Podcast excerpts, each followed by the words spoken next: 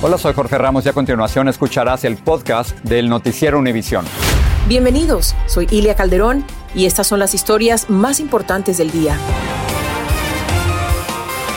Hola, gracias por tu confianza. Hoy es el viernes 8 de octubre y estas son las principales noticias. Autoridades mexicanas hallaron a más de 650 migrantes centroamericanos en tres camiones trailers en una carretera de Tamaulipas. Más de la mitad son menores de edad y muchos de ellos viajaban solos. La policía busca intensamente a Christopher Ramírez, el niño de tres años que desapareció en Plainsville, Texas, mientras jugaba con su perro en su casa. Su familia está desesperada. Por favor, que me ayuden a encontrar a mi niño. Yo no sé ya nada de él y ya pasó mucho tiempo. Y cuidado con la Twindemic. La temporada de influenza se sumó a la pandemia de COVID y los médicos están exhortando a vacunarse contra una gripe que pudiera ser severa. Y a partir de ahora su correo demorará más en llegar. El servicio postal hará más lenta la entrega de correspondencia y paquetes para ahorrarse dinero. Este es Noticiero Univisión con Jorge Ramos e Ilia Calderón. Buenas tardes, comenzamos con las impresionantes imágenes del hallazgo de 652 migrantes que viajaban en tres camiones en Tapaulipas, México. Todos son de Centroamérica y más de la mitad son menores de edad. 197 de esos menores iban solos. Guardias nacionales y militares mexicanos encontraron a los migrantes durante la madrugada y detuvieron a por lo menos cuatro sospechosos de ser quienes los transportaban. Ahora, Ilia, todo este hallazgo coincide con un diálogo de alto nivel entre funcionarios de Estados Unidos y México sobre la crisis humanitaria causada por este éxodo de migrantes entre ambos países. Y Jorge, además del tema migratorio, como tú mencionas, se tratarán también otros temas bilaterales como el tráfico de armas hacia México y también el de drogas hacia los Estados Unidos. Ahora bien, de, de todo este diálogo quizás salió un nuevo acuerdo de seguridad, como nos informa Alejandro Madrigal desde la Ciudad de México. Al hacer la revisión y abrir las cajas de los tres tráileres, descubrieron una multitud de inmigrantes hacinados. Mujeres con niños en brazos fueron bajando y de los 652 hallados, 355 eran menores de edad. A todos los detuvieron y resguardaron. Hoy el secretario de Estado de Estados Unidos dijo en México que esta crisis migratoria se enfrentará de manera conjunta.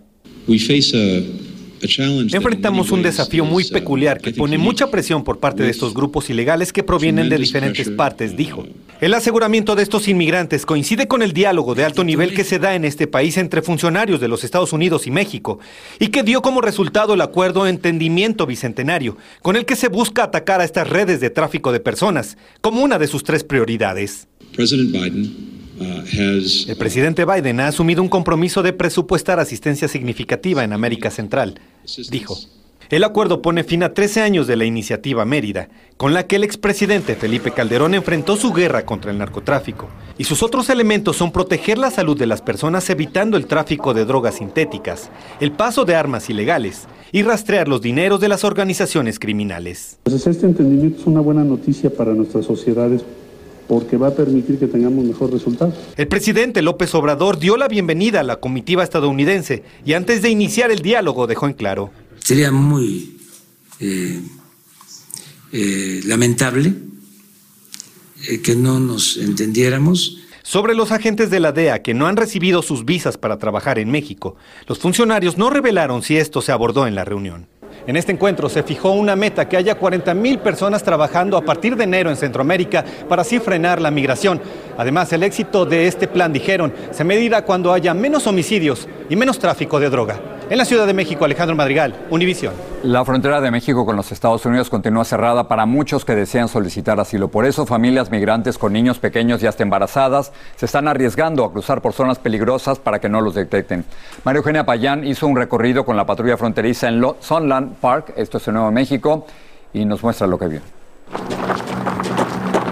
Así opera la patrulla fronteriza en la madrugada en una de las zonas de mayor cruce de migrantes en el sector de El Paso, Sunland Park, Nuevo México. Escondidos entre los arbustos, los agentes encontraron a un menor no acompañado, una madre con su bebita de ocho meses y otra mujer. Ellos habían cruzado desde Ciudad Juárez escalando una montaña. ¿Desde qué hora salieron? Esta chica de El Salvador lloraba desconsolada. Nos reveló que había intentado entrar varias veces a Estados Unidos. Poco después encontraron a tres guatemaltecos y descubrieron a un cuarto escondido detrás de un arbusto. No tenemos dinero allá en Guatemala. Por eso queremos pasar. Ahorita estamos sufriendo mucho, bien cansado. Nos regresamos y nos venimos también. Tenemos deuda. Cada uno pagó unos 13 mil dólares a los coyotes. Nos rifamos la vida, pues, por la familia, no es por, por fregar venir aquí. El helicóptero de la patrulla fronteriza alertó a los agentes que había detectado a una mujer. Era una salvadoreña embarazada de siete meses, quien también había cruzado por la montaña. Ya lo he intentado varias veces. Ahora, en estos días lo has intentado varias veces, embarazada. El grupo con el que ella cruzó la dejó abandonada y duró horas aquí en la montaña. Asegura que le da miedo arriesgar su vida y la del bebé que espera, pero no descarta volver a intentarlo. El sector del Paso nunca había detenido a un número tan alto de inmigrantes. Detenciones de 400 500 eh, detenciones al día, cual nos lleva a una cifra que ha superado cualquier otro año. En Sunland Park, Nuevo México, María Eugenia Payán, Univisión. Por cierto, que el gobierno del presidente Biden aumentó a 125 mil el número de refugiados que Estados Unidos está dispuesto a recibir cada año. En mayo, Biden había subido la cantidad a 65 mil, pero hay que recordar que el presidente Donald Trump la había bajado a solo 15 mil cada año. En Texas se intensifica la búsqueda de Christopher Ramírez, un niño hispano de tres años que desapareció cuando jugaba con su perro en la puerta de su casa. Agentes y voluntarios buscan al pequeño en una zona boscosa a donde se cree que pudo haber ido persiguiendo a su mascota. David Herrera está en vivo con lo último del caso desde Houston. Equipos de buzos buscaron en pozos y vaciaron un estanque, pero no lo han podido encontrar. David, cuéntanos qué más se sabe, cuál es el siguiente paso de las autoridades. Así es, Silvia, buenas tardes. Eh, yo me encuentro a unas cinco cuadras de donde desapareció este niño de tres años. Como podemos ver, este es el centro de comando establecido por las autoridades del condado Grimes. Hace unos 30 minutos el alguacil nos informó que desafortunadamente hasta el momento no hay pistas que den con el paradero de este menor. Ya van tres días, entramos en su tercer día de búsqueda que se internó en esta área boscosa. Aproximadamente son tres millas en las que autoridades, distintas agencias del orden, hablamos de 21 agencias del orden, incluyendo a autoridades federales como el FBI, quienes han rastreado por piso y también por aire a través de drones y perros y no han podido dar ni tener pista alguna. Se habló de un incidente que se registró más temprano en la frontera en donde se reportó que un menor de tres años también llamado Christopher había sido reportado. Las autoridades pudieron interceptar a esa persona, pero no era una persona que ustedes estaban, que estaban buscando las autoridades. Eh, fue una falsa alarma. Sin embargo, también más temprano eh, decenas de voluntarios acudieron, muchos de ellos iban a trabajar, eh, fueron traídos por un contratista y decidieron incorporarse a la búsqueda. Escuchemos. Vi las noticias, ah, miré el niño, me recordó mucho a mi sobrino. Dije, ¿sabes qué hay que...? Y luego me habla papá, me dice, ¿cómo ves? Vamos. Dije, vamos. Y dejamos el trabajo, dejamos todo y echamos la vuelta. Nos venimos de Richmond, echamos la vuelta y vamos a ver a ver, qué encontramos, a ver si Dios quiere. Encontramos al niño ah, con vida.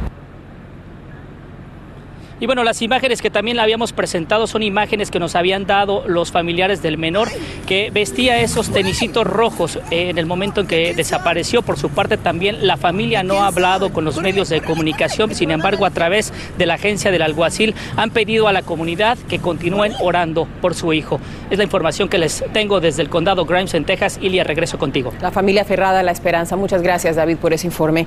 Un niño hispano de tres años murió al caer desde la ventana de un cuarto piso de un edificio en Nueva York mientras supuestamente saltaba en una cama. El niño, que el lunes hubiera cumplido cuatro años, cayó en una escalera que conduce al sótano del edificio. La policía busca una pieza de cartón que se cree estaba puesta entre el equipo de aire acondicionado y la pared cuando el menor cayó. Bueno, vamos con noticias de salud y el dilema de muchas personas sobre si deberían vacunarse contra la gripe o el flu después de haberlo hecho en contra del coronavirus. Los expertos dicen que no hay efectos negativos si se ponen las dos vacunas. Blanca Rosa nos habla del peligro de la tuindemia de COVID y de flu. La temporada de influenza ya se inició y estará con nosotros hasta marzo una visita a la que nos habíamos desacostumbrado durante la pandemia del COVID-19, porque el año pasado casi no se registraron casos, y eso nos hace más vulnerables ahora.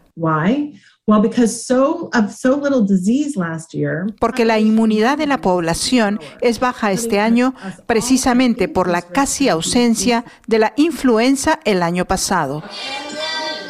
La larga cuarentena, el uso de las mascarillas y el casi nulo contacto social contribuyeron a eso y ha llevado, según una encuesta, a que solo 4 de cada 10 norteamericanos piensen vacunarse contra la influenza este año. Muchos piensan que el vacunarse contra la influenza o, o contra el coronavirus le va a ofrecer protección en contra de la influenza. Y eso no es verdad. Y otros temen que si se ponen la vacuna del coronavirus, no se pueden vacunar en contra de la influenza. Y eso es un mito. Como también es un mito, dicen los médicos, que no se puedan aplicar ambas vacunas. Las dos vacunas, una persona se la puede poner simultáneamente, inclusive el mismo día, en el mismo brazo. Solo en casos contraindicados por su médico es recomendable ponerse las dos vacunas por separado. Blanca Rosa está aquí con nosotros. Blanca, ¿cuál es, ¿cuál es el peligro efectivamente de que si te pones una vacuna, la otra te puede causar un efecto negativo? Las autoridades, los expertos dicen otra cosa.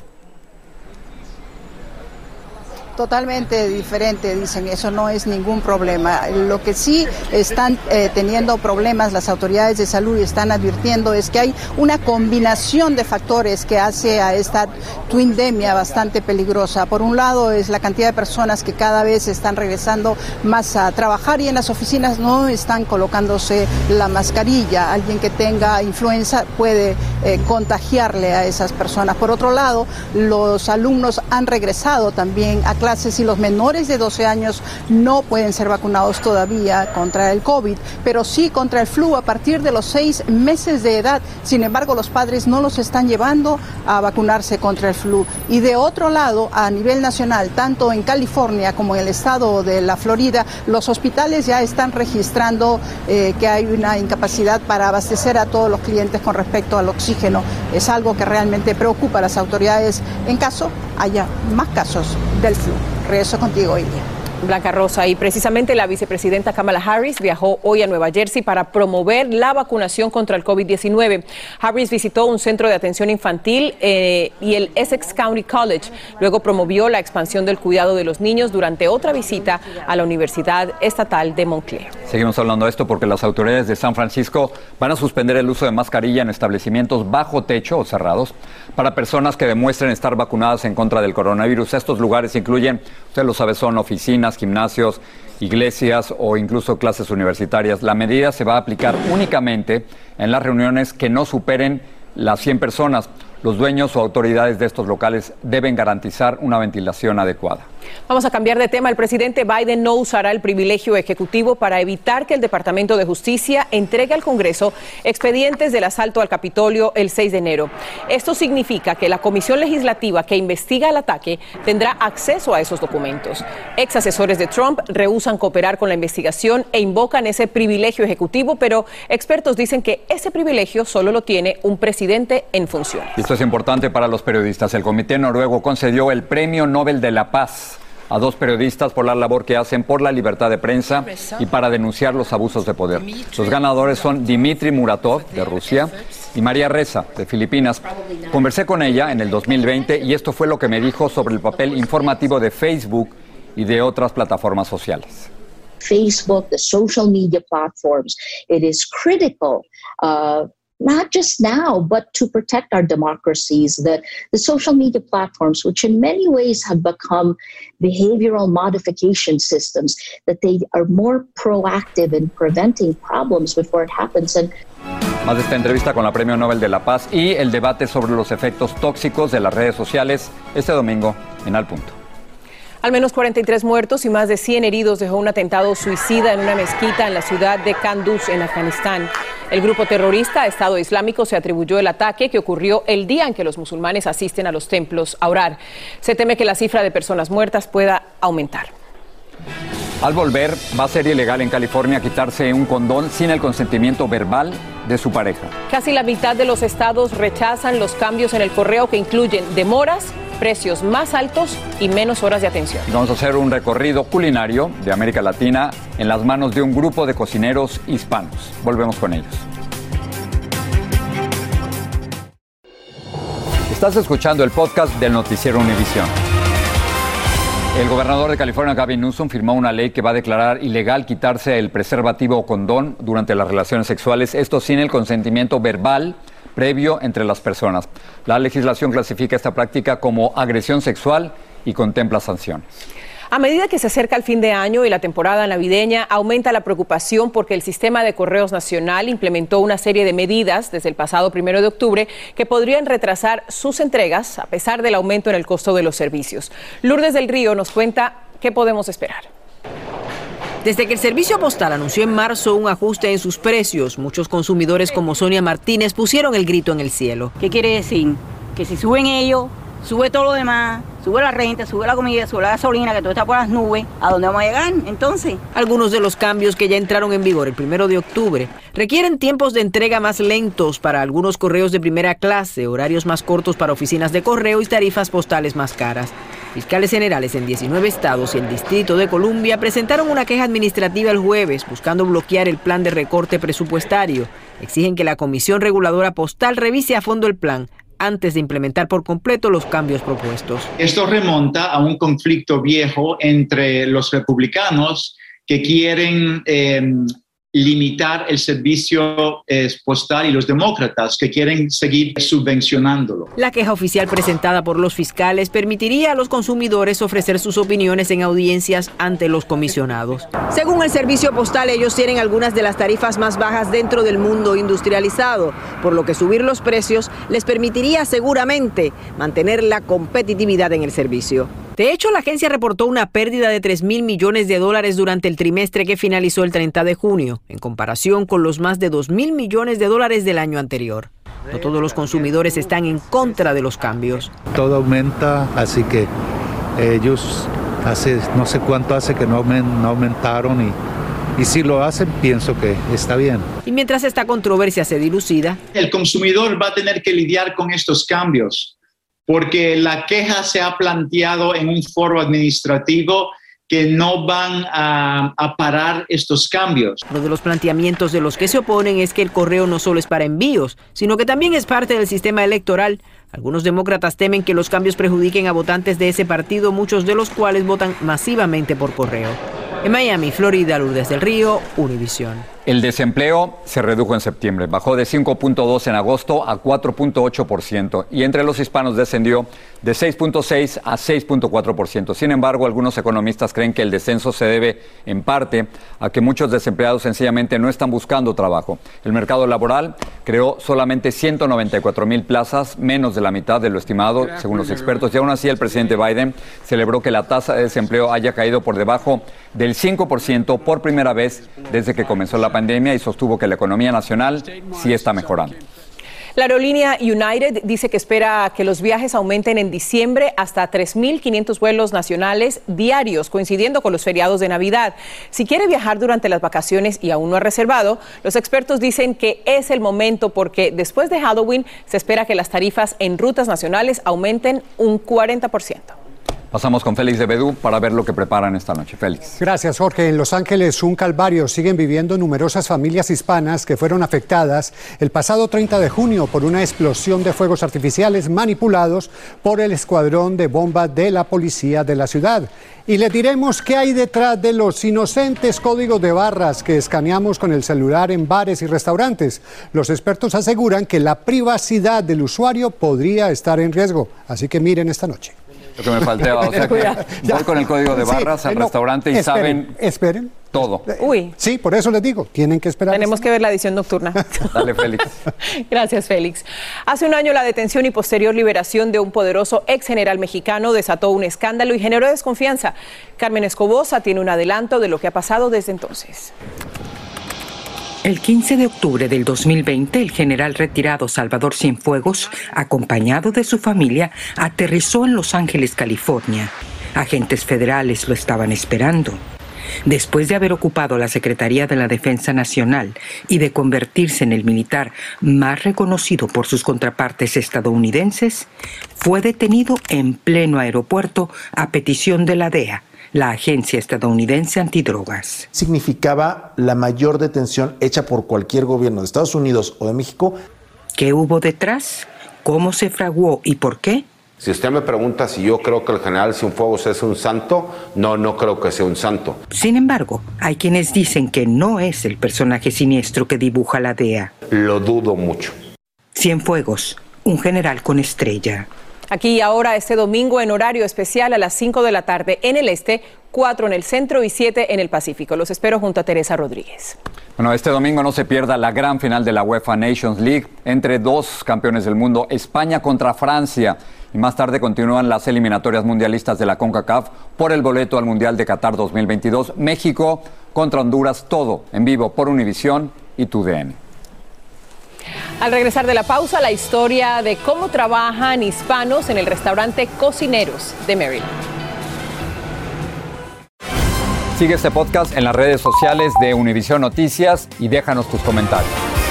Varios hispanos unieron sus habilidades en la preparación de comida y el resultado fue, Jorge, una receta de éxito.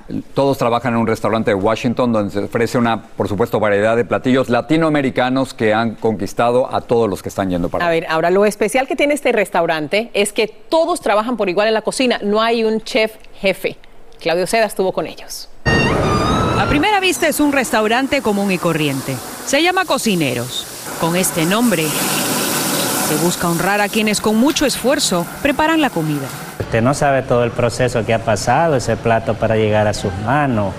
Usted no sabe, el cocinero tal vez se ha dado una quemada. Aquí no hay jerarquías. Los empleados y los dueños cocinan. Cocineros es esto. Griselda haciendo las tortillas, Guillermo haciendo los tomates para la salsa para tacos. Por casi 20 dólares la hora, todos crean los platos, se ayudan y controlan la calidad. Yo me siento muy feliz trabajar en este restaurante porque están honrando mi oficio. Aquí le ponemos mucho empeño. Los dueños del restaurante son dos salvadoreños y un mexicano que nunca aspiraron a obtener el título de chef, a pesar de trabajar por años poniéndole la sazón a los platos de la capital.